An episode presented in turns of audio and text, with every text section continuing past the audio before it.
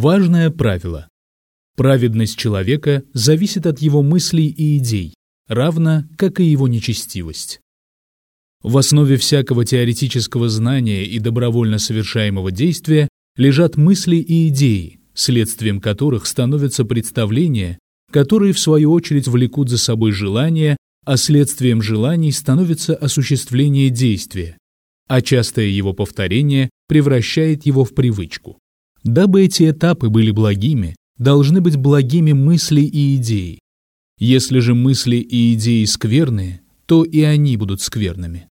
А мысли будут благими лишь в том случае, если их обладатель постоянно помнит о своем покровителе и Боге, и мысли его возносятся к нему и заняты тем, что вызывает его довольство и угодно ему. Поскольку всякое благо от него, и всякое руководство от него.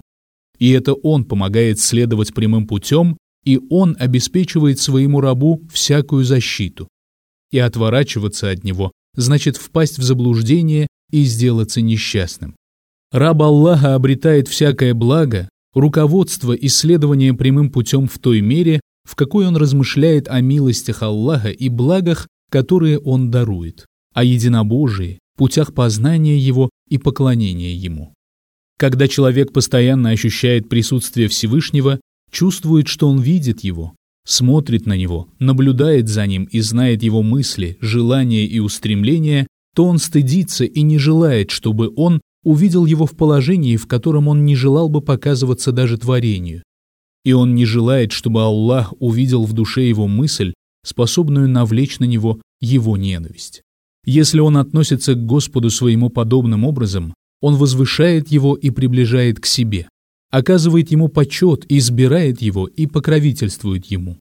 И в той же мере он отдаляется от всего скверного и низкого, от дурных идей и недостойных мыслей.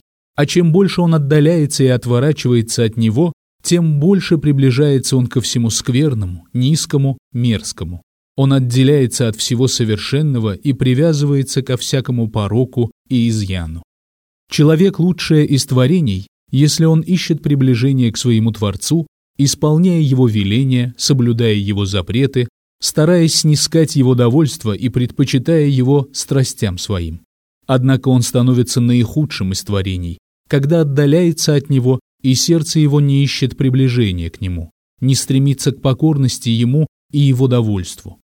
Когда он выбирает приближение к Аллаху и предпочитает его своей душе и страстям, то дает власть своему сердцу, разуму и вере над своей душой и шайтаном, благоразумию над заблуждением, верному руководству над страстями, Выбирая же отдаление от Аллаха, он дает своей душе, страстям и шайтану власть над своим разумом, сердцем и благоразумием. И знай, что спонтанные мысли и наущения приводят к тому, что человек начинает задумываться об этом. А задумываясь, он начинает постоянно вспоминать об этом. Постоянные воспоминания приводят к появлению желания осуществить то, о чем человек думает. Желание это передается органам тела, которые совершают действие, и со временем, повторяясь, оно превращается в привычку. И гораздо легче справиться с этим явлением, когда оно еще в зачатке, чем когда оно уже укрепилось и получило развитие. Известно, что человек не способен умертвить спонтанно возникающие мысли, и у него нет сил пресечь их, ибо они нападают на него, как нападает душа.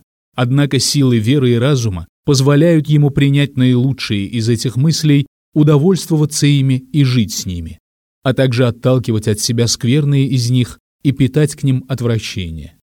Однажды сподвижники сказали «О посланник Аллаха, поистине кто-то из нас порой обнаруживает в душе своей такое, что ему легче сгореть и превратиться в обугленную головешку, чем заговорить об этом.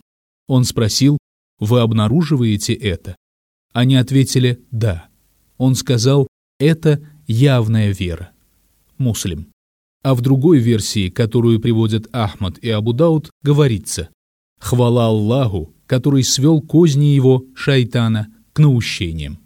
Этому хадису дано два толкования. Первое – отталкивание от себя подобных мыслей и отвращение к ним – явная вера.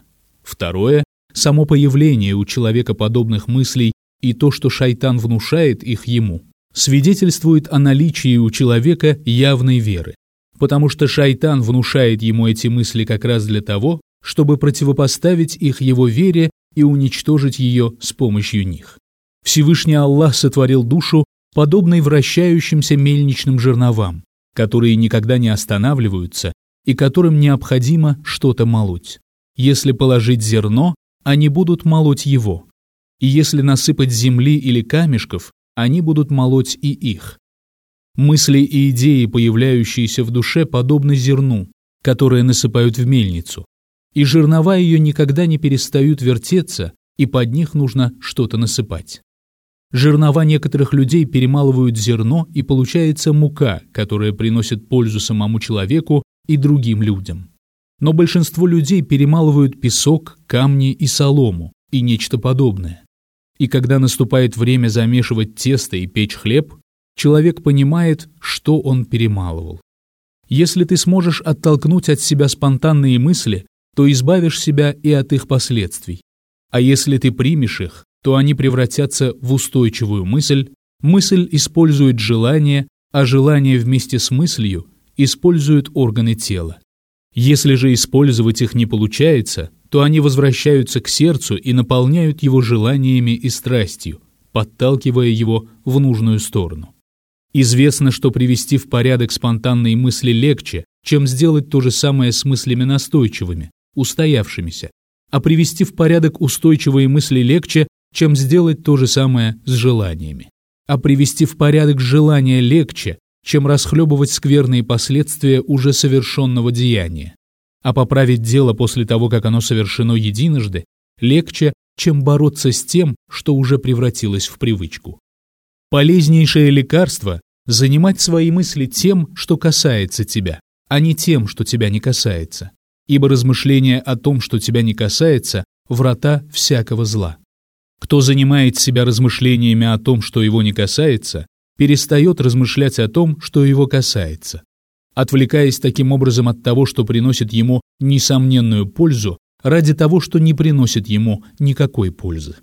Мысли, идеи, воля и стремления более всего заслуживают исправления, потому что они – самое сокровенное в тебе, твоя суть, которой ты либо отдаляешься, либо приближаешься к своему Богу, которому поклоняешься. При этом счастье твое заключается в близости к Нему и Его довольстве тобой. А самое большое несчастье – отдаление от Него и Его недовольство тобой. Обладатель мыслей низких, пошлых и ничтожных таков и во всех своих делах. Остерегайся же пускать шайтана в обитель своих мыслей и воли, а иначе он испортит их настолько, что потом тебе очень трудно будет что-то изменить. Он подбрасывает тебе свои наущения и вредоносные мысли и мешает тебе думать о том, в чем польза для тебя. А ты помогаешь ему, пуская его в свое сердце и свои мысли, и он завладевает ими. Твои отношения с ним можно сравнить с хозяином мельницы, жернова которой перемалывают хорошее зерно. И вот к нему приходит человек, который несет с собой землю, навоз, уголь и сор, и намеревается бросить все это в его зерно, дабы они перемололи и это. Если он прогонит его и не позволит ему всыпать принесенное в зерно, то жернова будут продолжать молоть то, что приносит ему пользу. Если же он позволит ему бросить в перемалываемое то, что он принес, то он испортит собой зерно, и вся мука получится испорченной. Мысли, внушаемые шайтаном человеческой душе, либо о том, что уже существует или произошло, человеку думается, вот если бы все было наоборот, либо о том, чего нет, каким бы оно было, если бы существовало. Или же человек думает о том, о чем не должен думать, то есть о разновидностях мерзостей и запретного. Либо его мысли представляют собой бесплотные фантазии, не имеющие отношения к реальности. Или же человек думает о ложном или о том достижении или осуществлении чего невозможно, из разновидностей того, о чем у него нет знания. Шайтан толкает его в омут этих мыслей, в котором он никогда не достигнет цели и не дойдет до конца. Это становится областью его размышлений и ареной его иллюзий. Лучше всего тебе занимать мысли свои, если говорить об области знания и представлений, знанием о том, что знать обязательно. Это единобожие и его права, смерть и то, что будет после нее вплоть до попадания в рай или в ад, а также скверные дела и пути избегания их. В области желаний, стремлений и намерений следует занимать себя стремлением к полезному для тебя и отказываться от стремлений к тому, в чем вред для тебя. Знающие говорят, что когда человек стремится к вероломству и занимает им свои мысли и сердце, это приносит больше вреда, чем само вероломство. Особенно если после возникновения подобных мыслей сердце остается ничем не занятым. Стремление к осуществлению задуманного занимает его сердце и наполняет его, и делает задуманное его заботой и предметом его желаний. Вот вам поясняющий пример. Царь, узнав о том, что один из его приближенных вынашивает вероломные планы, и его сердце и мысли наполнены ими, хотя при этом он служит ему и исполняет свои обязанности перед ним, возненавидит его и воздаст ему по заслугам. И он будет ненавидеть его больше, чем человека далекого и чужого, совершившего какое-то преступление, при том, что в своем сердце и душе он остается преданным царю и не думает об измене, не желает совершать ее и не стремится к ней. Первого останавливает лишь собственная слабость и занятость, но сердце его наполнено этим. А второй совершает действия при том, что сердце его питает отвращение к ним, и у него нет мысли об измене и упорного стремления к этому. И у этого второе положение лучше, и исход его дел будет лучше, чем у первого. В общем, сердце никогда не бывает свободным от мыслей. Человек думает либо об обязанностях, связанных с миром вечным, и о том, как преуспеть там, либо о мирских благах и интересах, либо его мысли заняты наущениями, ложными мечтаниями и разного рода предположениями. Ранее уже упоминалось о том, что душа подобна жерновам, перемалывающим то, что попадается под них.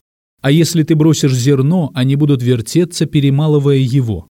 И если ты бросишь стекло, мелкие камешки и навоз, то они перемелют и это.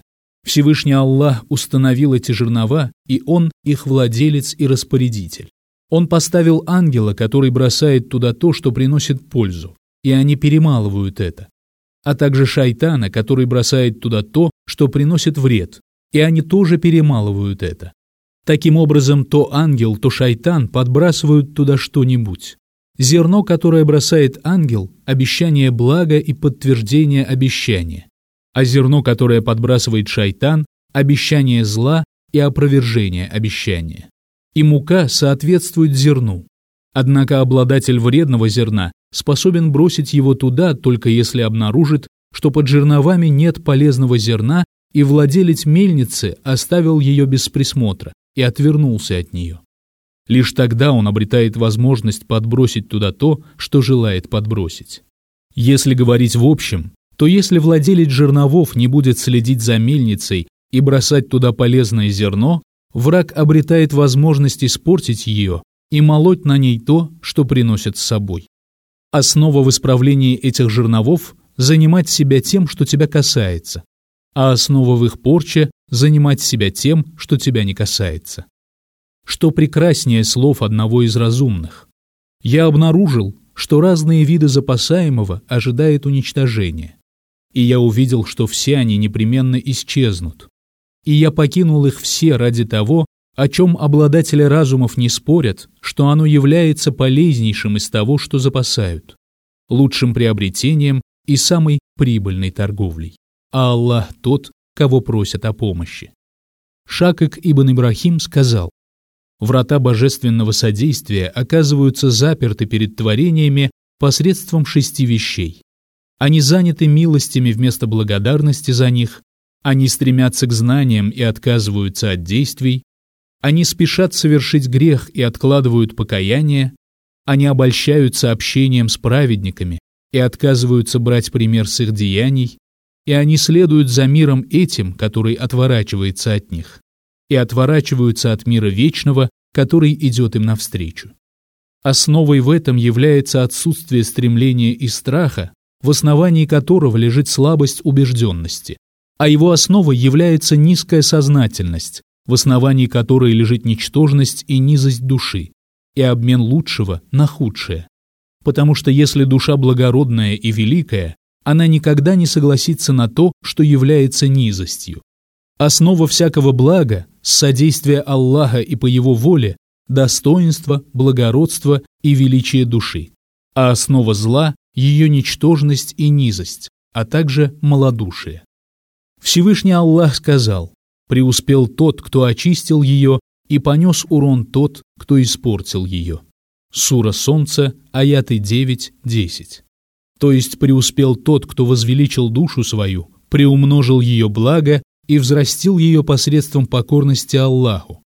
И оказался в убытке тот, кто сделал ее ничтожной и презренной посредством ослушания Аллаха. Благородные души из вещей одобряют лишь наивысшие, наилучшие, с самым похвальным исходом, тогда как низкие души тянутся к низкому и садятся на него, как садятся мухи на нечистоты. Благородная, возвышенная душа не одобряет несправедливости, мерзостей, воровства и вероломства, потому что она выше и благороднее этого, тогда как ничтожная, презренная и низкая душа ведет себя прямо противоположным способом. Каждая душа склоняется к тому, что подходит ей и согласуется с ее природой. Это и есть смысл слов Всевышнего «каждый делает то, что подходит ему» в суре «Ночное путешествие» в 84-м аяте. То есть то, что соответствует его склонностям и подходит к нему. Он совершает поступки, соответствующие его нраву и природе, и каждый человек следует своим путем и потакает своим привычкам, то есть тому, к чему он привык и что близко его натуре. Грешник делает то, что согласуется с его путем. Он отвечает на милости ослушанием и отворачивается от благодетеля. А верующий делает то, что подходит ему, то есть благодарит благодетеля, любит его, восхваляет его, старается снискать его любовь, испытывает стыд перед ним, постоянно помнит о том, что Аллах наблюдает за ним, возвеличивает Аллаха и почитает его. Раздел «Как познает Творца тот, кто не познал себя». Знай, что Всевышний Аллах сотворил в груди твоей дом, именуемый сердцем. И Он установил в сердце его трон для познания его, на котором высший идеал. Всевышний над своим троном отделен от своих творений, и высший идеал, заключающийся в его познании, любви к нему и единобожии, покоится на ложе сердца, а на ложе – ковер довольства, а справа и слева к нему прилегают его законы и веления. В этот дом открывается дверь из сада милости его, близости к нему и стремления ко встрече с ним. Его поливает благодатный дождь его слов, который взращивает там разные душистые растения и деревья, приносящие плоды, разные виды покорности ему, свидетельствование о его единственности, прославление его, восхваление и признание его святости а в середине сада дерево познания, которое плодоносит каждый миг с дозволения своего Господа, как сказано в суре Ибрахим в 25-м аяте. Эти плоды – любовь, возвращение к покорности после ослушания, страх, радость, наслаждение близостью к нему. И он даровал этому дереву то, что поит его. Размышление над его словами, понимание их и исполнение его заветов. В этом доме он повесил светильник, который излучает свет познания его, веры в него и единобожия. Свет этот исходит от благословенного оливкового дерева, которое не тянется ни на восток, ни на запад. Его масло готово светиться даже без соприкосновения с огнем. Сура Свет, аят 35. Затем он обнес его стеной, мешающей входить туда разным напастям, тем, кто вершит скверное и тем, кто может причинить вред саду, и вред, который они могут причинить, не достигает его. И он поставил стражников из числа ангелов, которые охраняют его, когда он бодрствует и когда он спит. И он поведал владельцу дома о том, кто живет в нем. И тот постоянно следит за домом и заботится о нем, чтобы жильцу нравилось жить в нем. Едва заметив в доме какое-нибудь самое незначительное нарушение, он стремится скорее устранить его, опасаясь, что жилец переедет из его дома в другое место. Прекрасный жилец и прекрасный дом. Причист Аллах, Господь миров! Как сильно отличается этот дом от дома, который пришел в запустение и превратился в место обитания насекомых и разных других тварей, а также в место, куда сбрасывают гниль и нечистоты. Кто желает справить нужду и видит заброшенное строение, в котором никто не живет и которое никто не охраняет, обнаруживает, что это подходящее место для справления нужды. Темное, пропитанное скверными запахами, пришедшее в запустение и наполненное нечистотами.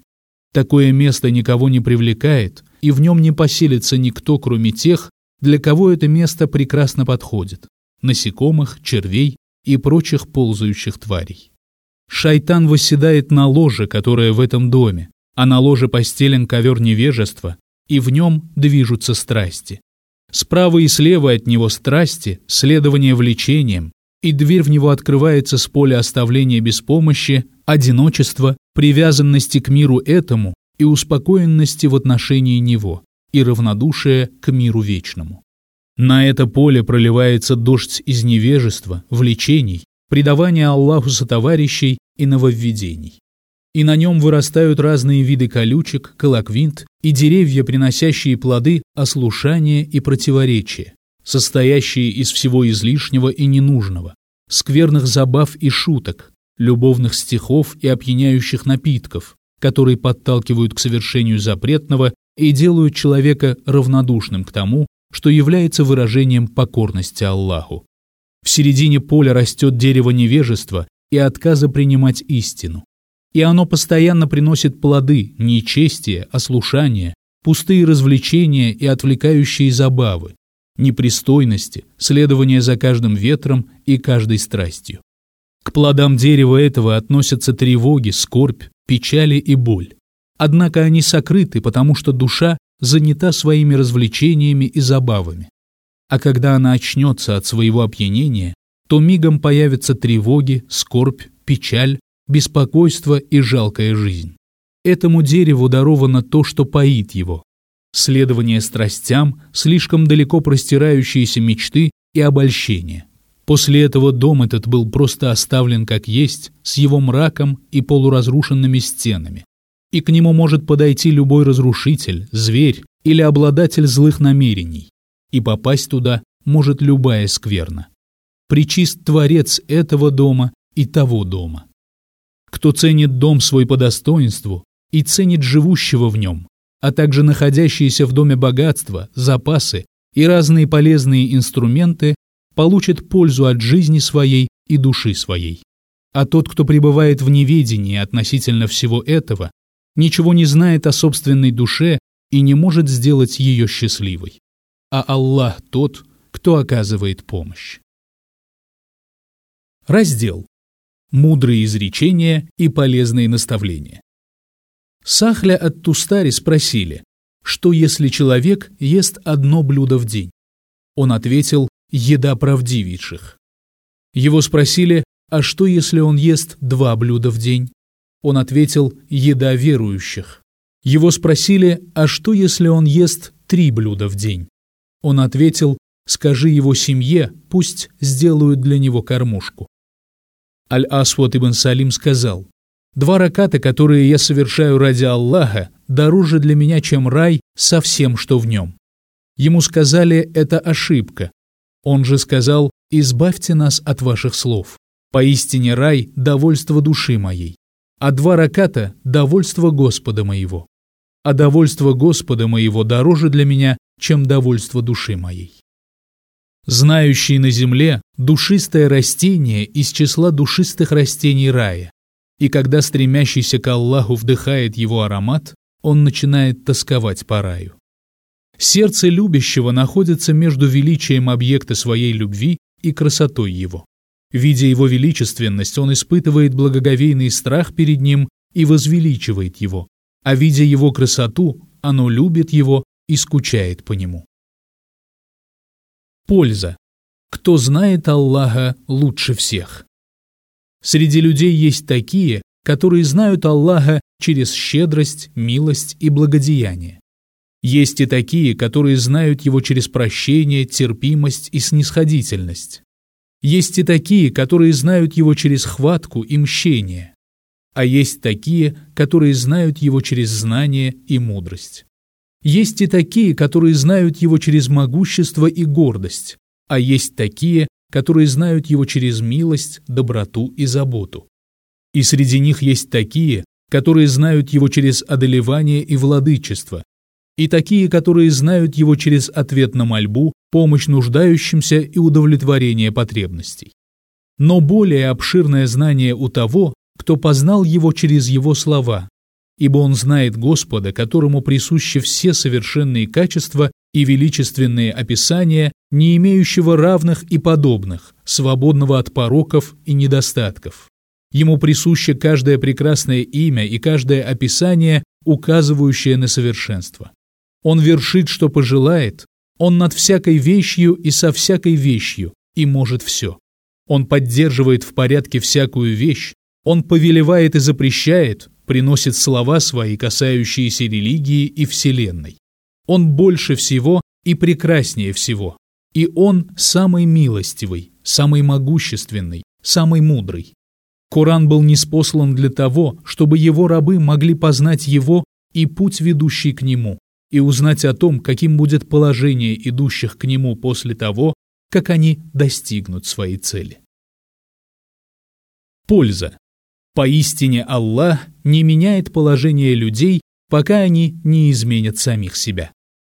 К скрытым порокам, причем широко распространенным, относится тот случай, когда раб Аллаха пребывает во благе, которое даровал ему Аллах и которое он выбрал для него. А рабу оно надоедает, и он стремится перейти от этого блага к тому, что по невежеству своему считает лучшим для себя. А Господь его по милости своей не выводит его из этого блага, снисходительно относясь к его невежеству и скверному выбору. А когда это благо начинает стеснять его и вызывать у него недовольство, и он начинает роптать, и оно сильно наскучивает ему, Аллах лишает его этого блага. И тогда, перейдя к тому, к чему стремился, он осознает разницу между своим прежним положением и настоящим, и начинает беспокоиться и сожалеть об утраченном, и стремится вернуться к тому, чего лишился. И если Аллах желает своему рабу блага и благоразумия, он помогает ему увидеть те блага и милости, которые он дарует ему, удовольствоваться ими и благодарить за них. И если душа его станет подталкивать его к переходу от этого блага к чему-то другому, он обращается за советом к Господу своему, не зная, в чем на самом деле благо для него, и осознавая свою неспособность выбрать лучшее. Он вручает себя Аллаху, прося его выбрать для него наилучшее. Нет ничего более вредоносного для раба Аллаха, чем перестать ценить блага, которые даровал ему Аллах, и не благодарить его за них, и не радоваться им, а вместо этого проявлять недовольство, жаловаться на них и считать эти блага бедой, при том, что на самом деле это одна из величайших милостей, оказанных ему Аллахом. Большинство людей – враги милостей, которые дарует им Аллах, и не чувствуют, как Аллах дарует им эти милости. Они усердно отвергают их и отталкивают от себя, поступая невежественно и несправедливо. Сколько благ приходит к человеку, а он упорно отталкивает их от себя, и сколько их пришло к нему, когда он усердствовал в избавлении от них и стремился к их исчезновению по причине своего невежества и несправедливости. Всевышний Аллах сказал, это произошло потому, что Аллах не отменяет милость, которую Он оказал людям, пока они сами не изменяют того, что в их душах. Сура Трофеи, аят 53. И Всевышний Аллах сказал, «Поистине Аллах не меняет положение людей, пока они не изменят самих себя». Сура Гром, аят 11. Нету милости худшего врага, чем душа раба Аллаха, Человек помогает своему врагу против самого себя, и враг его разводит огонь среди дарованных человеку милостей, а тот раздувает этот огонь. Он сам позволяет ему развести этот огонь и сам раздувает его. А когда пламя разгорается, он начинает звать на помощь из-за начавшегося пожара и начинает винить предопределение. Обладатель несостоятельных мнений шансы свои упускает, и каждый раз лишаясь чего-то, судьбу во всем обвиняет. Раздел. Познание Господа через прекрасное – познание избранных. К самым благородным видам познания относится познание Всевышнего Господа через Его красоту. Это познание – удел избранных. Все познают Аллаха через какое-то из Его качеств, и наиболее полным является познание того, кто познал Его через Его совершенство, величественность и красоту. Причист Он, нет никого подобного Ему в Его качествах. И даже если бы все творения были наикрасивейшими, и одинаковыми в своей красоте, и ты бы сравнил их красоту внешнюю и внутреннюю с красотой Всевышнего Господа, то она не уподобилась бы и слабому огоньку по сравнению с солнечным диском. Достаточно того, что красота его такова, что если бы он открыл завесы от лика своего, свет его сжег бы все сущее, на что распространился бы взор его. Об этом упоминается в хадисе который приводит муслим со слов Абу Мусы аль-Ашари. Достаточно сказать, что любая красота, внешняя и внутренняя, в этом мире и в мире вечном является следствием его творения. Так что можно сказать о том, кто является источником этой красоты? И достаточно сказать, что ему принадлежит все могущество, вся сила, вся щедрость, все благодеяние, все знание, вся милость, и свет лика его озаряет тьму. Как сказал пророк, да благословит его Аллах и приветствует, в той мольбе, с которой он обращался к Аллаху в Тайфе. «Прибегаю к свету лика твоего, который рассеивает мрак и при котором царит благополучие в этом мире и в мире вечном». Ат-Табарань. Абдуллах ибн Масуд сказал, «У вашего Господа нет ночи и дня. Свет небес и земли от света лика его. Он, Всевышний, свет небес и земли, и в судный день, когда он придет, дабы вершить суд, земля озарится светом его. От Табарани. К прекрасным именам Аллаха относится и имя Аль-Джамиль, красивый, прекрасный. В достоверном хадисе говорится, «Поистине Аллах прекрасен, и Он любит прекрасное». Муслим. Красоту Всевышнего можно разделить на четыре категории. Красота сущности, красота качеств, красота деяний и красота имен. Все его имена прекрасны, и все его качества совершенны, и все его действия – мудрость, благо, справедливость и милосердие. Если говорить о его красоте и его сущности, то она непознаваема для всех, кроме него самого. И лишь он знает, что это за красота. У творений есть лишь то, через что его познают те из его рабов, которых он почтил. Эта красота оберегается от других и сокрыта завесой, плащом и изаром. Как сказал его посланник, да благословит его Аллах и приветствует, в одном из хадисов Кутси «Гордость – мой плащ, а величие – мой изар». Ахмад Абу Дауд Ибн Маджа. Поскольку гордость – более величественное и обширное понятие, она заслуживает называться плащом. Поистине он Всевышний, большой, возвышенный, и он высокий, великий. Ибн Аббас сказал, «Сущность закрыта качествами, а качество – действиями». Так что ты думаешь о красоте, закрытой совершенными качествами и укрытой описаниями величия и величественности? Отсюда можно понять некоторые аспекты красоты сущности. Раб Аллаха возвышается в своем познании Господа, переходя от познаний действий к познанию качеств и от познания качеств к познанию сущности и, увидев красоту действий, он воспринимает ее как указание на красоту качеств, а красоту качеств воспринимает как указание на красоту сущности. Отсюда можно сделать вывод о том, что Всевышнему надлежит вся хвала и что никто из его творений не способен счесть эту похвалу. Он такой, как он сам себя похвалил, и он достоин того, чтобы поклоняться ему просто за его сущность и любить его за его сущность, и благодарить Его за Его сущность.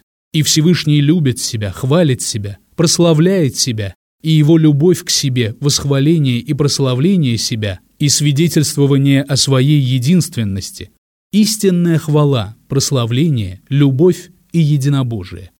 Всевышний Аллах таков, как Он сам себя похвалил, и выше того, как восхваляют Его творения. И Всевышний любит не только свою сущность, но и свои качества и действия. Все его действия прекрасны и любимы, хотя в том, чему он позволяет осуществиться, есть ненавистное ему. В его действиях нет ничего заслуживающего отвращения или недовольства.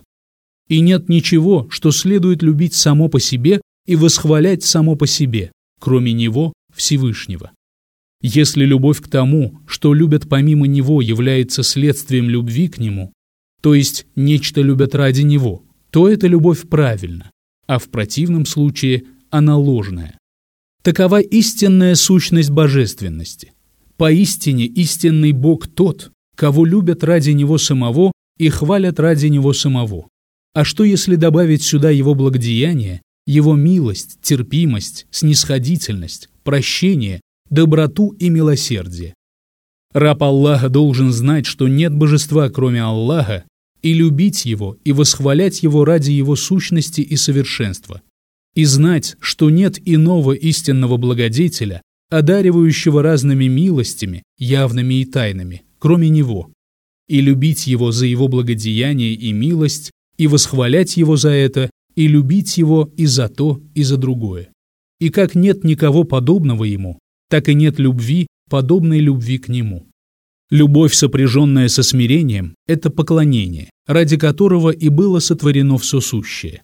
Оно представляет собой предельную любовь с предельной покорностью, и это не приличествует никому, кроме Него, Всевышнего. И приравнивание кого-то к Нему в этом – это предавание Аллаху сотоварищей, которое Аллах не прощает. И Он не принимает деяния тех, кто предает Ему сотоварищей. Восхваление Его содержит в себе две основы – сообщение о Его достойных хвалы и совершенных качествах и любовь к Нему за них. Кто сообщает о достоинствах кого-то и при этом не любит его, не является хвалящим, а тот, кто любит его, но не сообщает о его достоинствах, тот также не является хвалящим до тех пор, пока не объединит эти два действия. Всевышний Аллах восхваляет себя сам, и Он восхваляет себя устами восхваляющих Его из числа ангелов, пророков, посланников и Его верующих рабов. Таким образом, Он восхваляет себя и так, и так, ибо поистине из восхваления Его по его воле, с его позволения и по его созданию, ибо поистине он тот, который делает восхваляющего восхваляющим, мусульманина мусульманином, молящегося молящимся и кающегося кающимся. От него исходят милости и к нему возвращаются. Они исходят с восхвалением его и возвращаются с восхвалением его. И он тот, кто внушает рабу своему покаяние и радуется этому покаянию великой радостью, хотя это происходит по его милости и щедрости. И он внушает рабу своему покорность ему и помогает ему в этом, а потом вознаграждает его за нее, хотя это происходит по его милости и щедрости. Всевышний Аллах абсолютно не нуждается ни в ком и ни в чем, тогда как все сущее нуждается в нем. Раб Аллаха нуждается в нем сам по себе, в причинах и следствиях, потому что не бывает ничего, кроме как через него, а то, что совершается не ради него, не приносит пользы.